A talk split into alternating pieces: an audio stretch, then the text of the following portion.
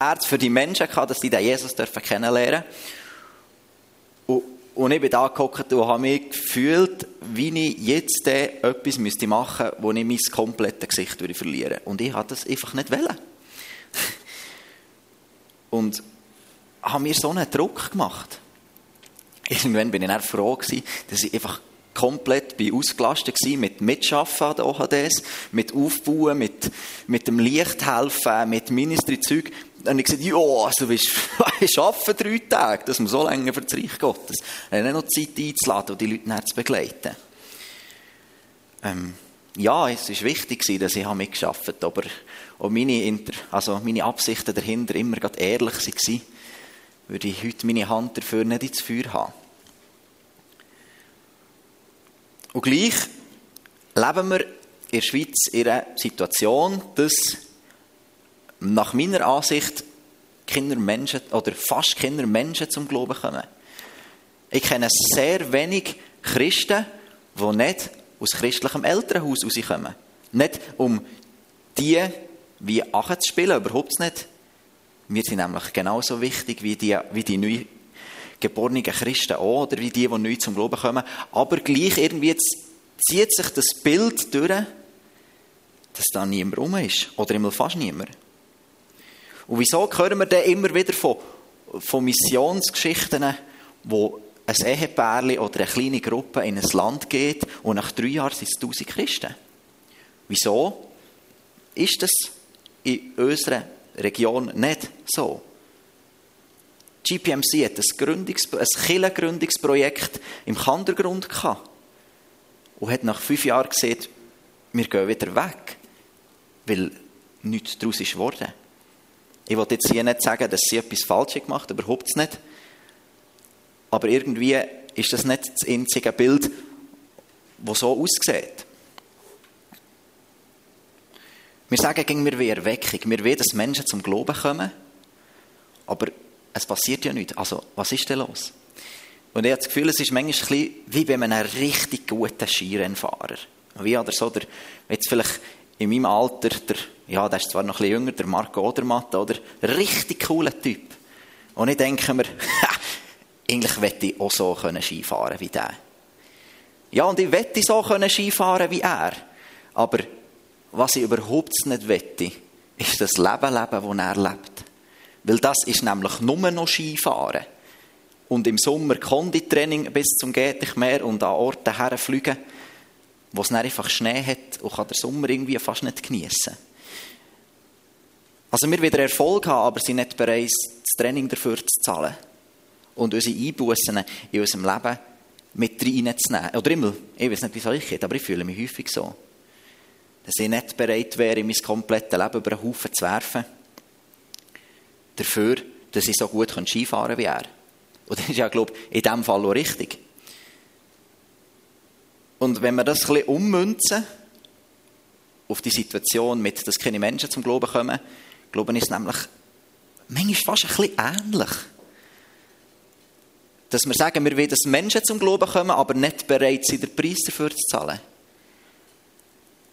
Und irgendwie das, das Bild von, ah, die Menschen einladen, oh, von Jesus erzählen. Und er hat das Gefühl, was ich denn da glaube.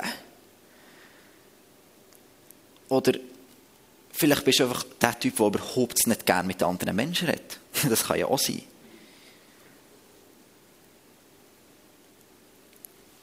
Aber dann müssen wir auch ehrlich zu uns selber sein und sagen, der ist mir gleich, wenn keine Menschen zum Glauben kommen. Und ich weiß nicht, wie es dir mit dieser Aussage geht. Und die verletzt, also mich hat sie mega verletzt, wo ich mir ein Mal müssen eingestehen, ja Pesk, wenn du nicht bereit bist, muss jetzt nicht mal für die des Menschen einladen sein, aber irgendwie die da drin zu investieren, dann musst du auch ehrlich vor Gott kommen und sagen, das ist mir gleich, wenn keine Menschen zum Glauben kommen. Und als, als junger Typ habe ich das Gefühl, ja, ja, das, ja, ja, das kann ich auch so sagen, weil es ist ja schließlich ich bin jetzt halt so. Aber ich glaube, das, wo, wo wir alle würden sagen, ist, dass Jesus sein Herz es doch ist, dass möglichst viel zu dieser Familie dürfen gehören, dass möglichst viel dürfen erleben, was wir hier erleben.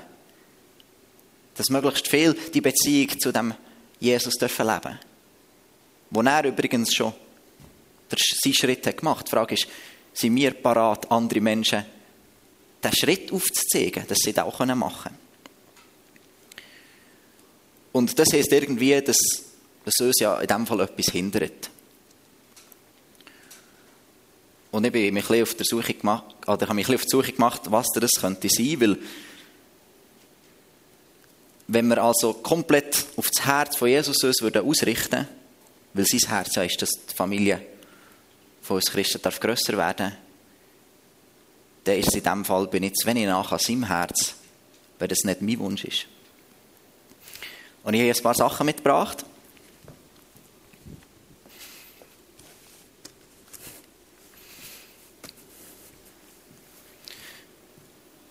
Die können ein Gegenpol sein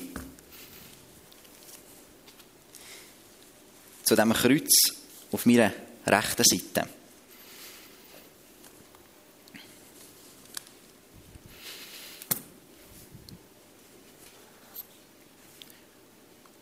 Und es muss nicht mal sein, dass wir sagen, das Geld, das ist mein Gott. Oder das Hemmli, der Managerjob, die 20.000 im Monat, das ist mein Gott. Oder der Sport, sei es jetzt Schiene oder Schutte oder was auch immer. Ich muss nicht mal das auf meine rechte Seite stellen. Sondern es längt schon, wenn es da ist, aber zu viel Raum hat. Wenn ich mich zu fest an die Sachen binde, kann ich zu wenig fest hier sein, an diesem Herz. Und ich habe für mich ganz fest müssen lernen, Sachen immer wieder loszulassen und mich nach dem Herz zu sehnen und mit dort irgendwie suchen. Jesus, was ist, was ist das, was du willst? Und es hat mir weh diese Sachen zurückzuschneiden. Ich habe meinen Job geliebt als Stromer.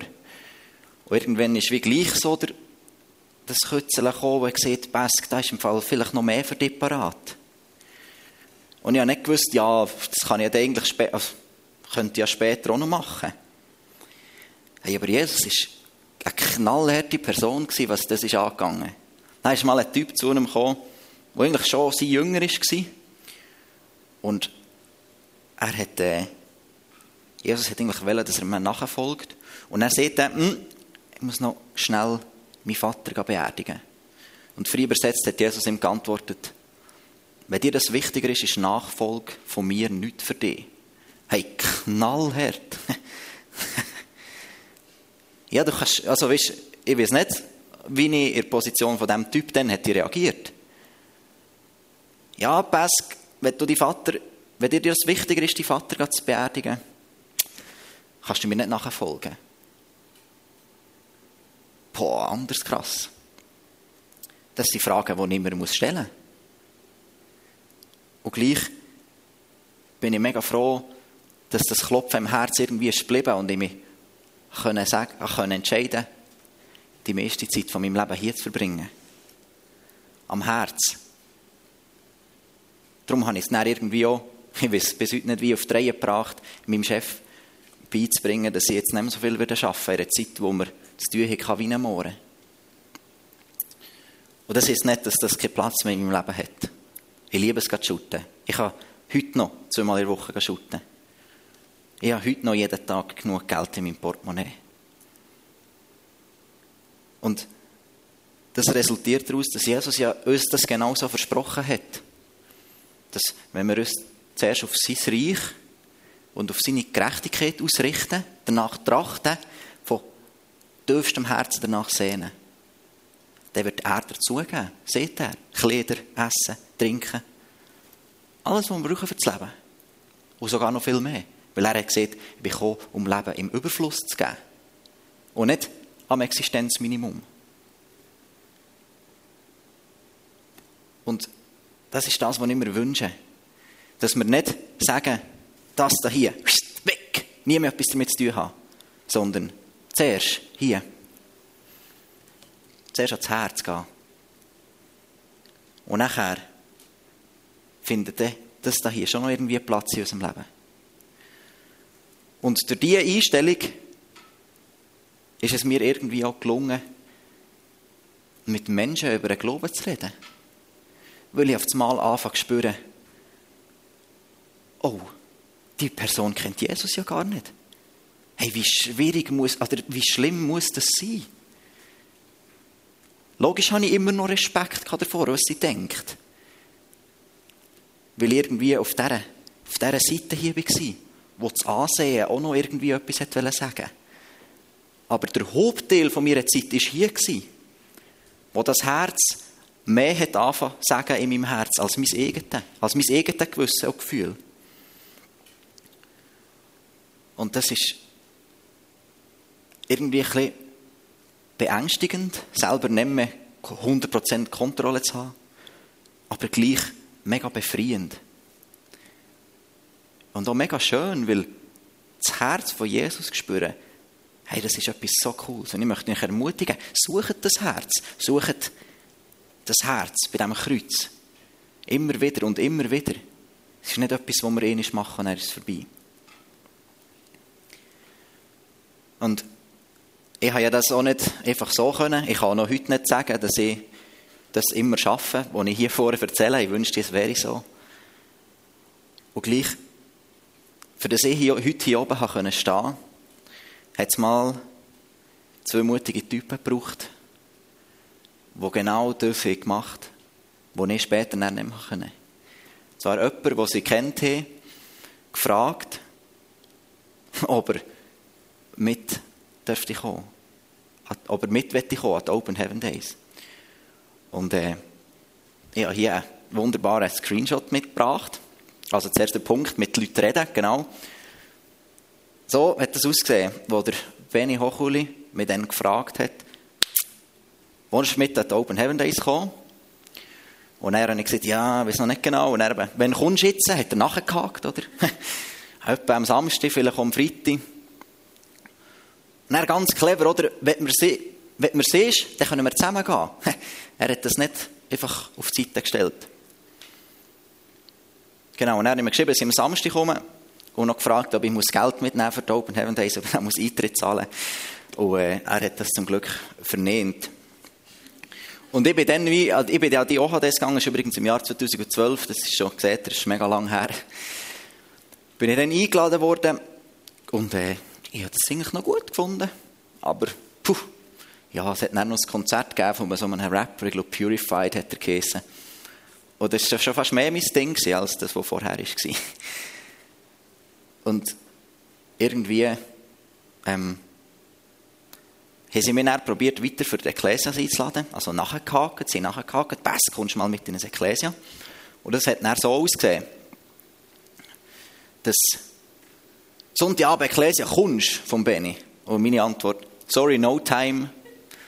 Was machst du? Etwas gamen. ja. Und er, auf einmal sehr zerstörend, bad next time.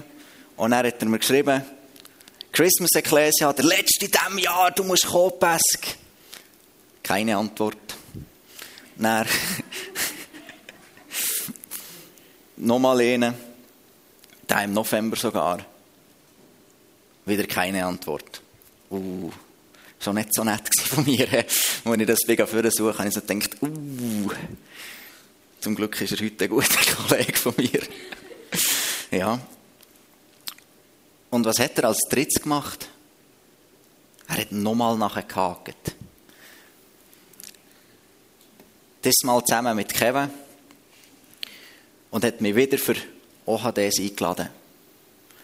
Dann sogar noch, funktioniert übrigens heute immer noch www.nicht-verpassen.ch.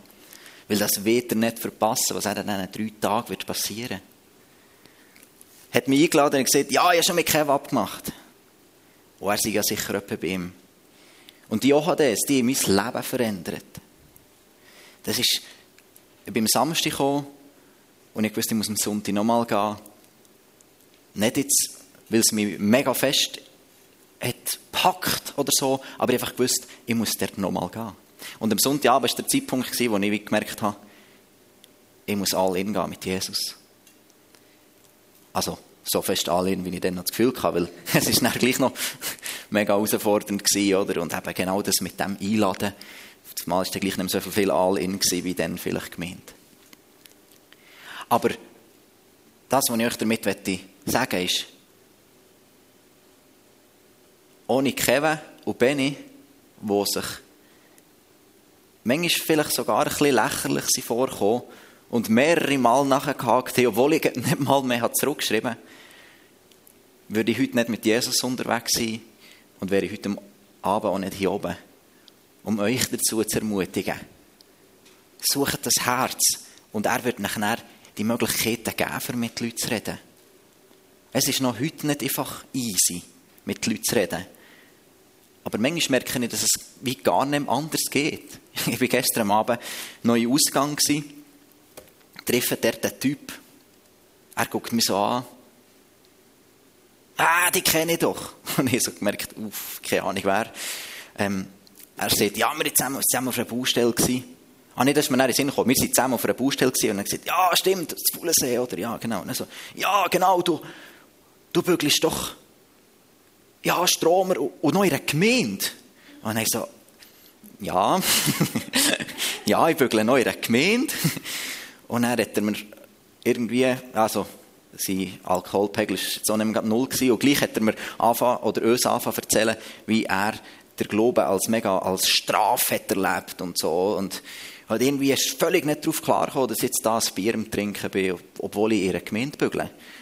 Und wisst ihr, genau so ist es näher. Es ergibt sich näher einfach.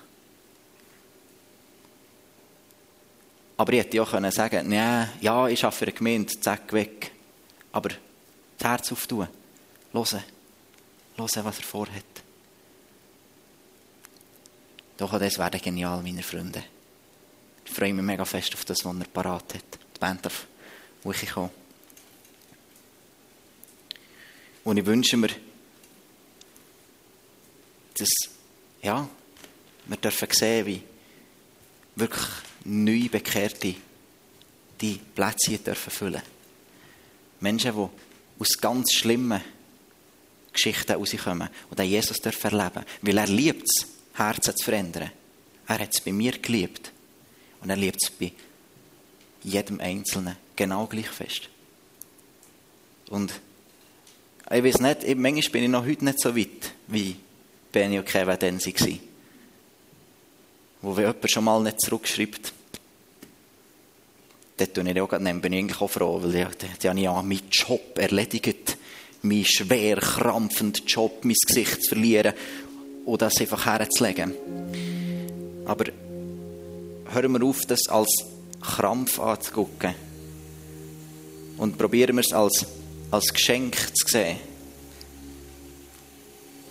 Jesus, sein Herz ist es, so viel wie möglich dazu zu zählen. Und da ist es eigentlich recht egoistisch für uns zu sagen, mm, mm, mm, fühle mich gar nicht so danach.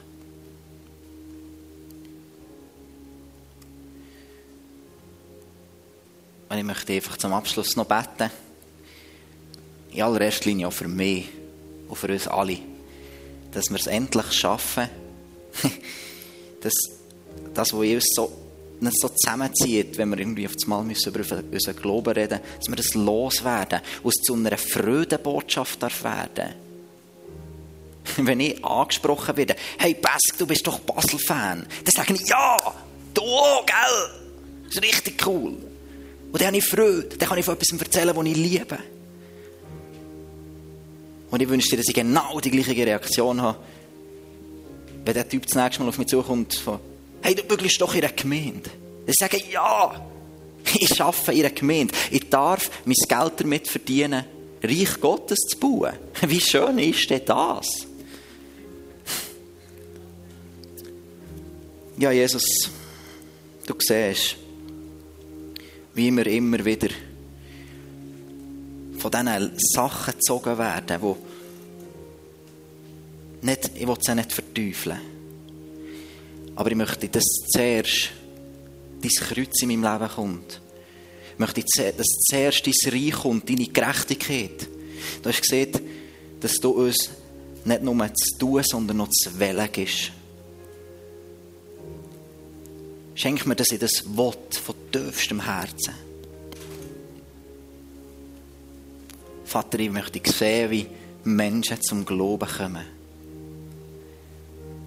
Weil wir in deinen vorbereiteten Wegen dürfen laufen für die Open Heaven Days. Dass wir dürfen Segen sein für das Tal. Im Namen Jesus. Amen.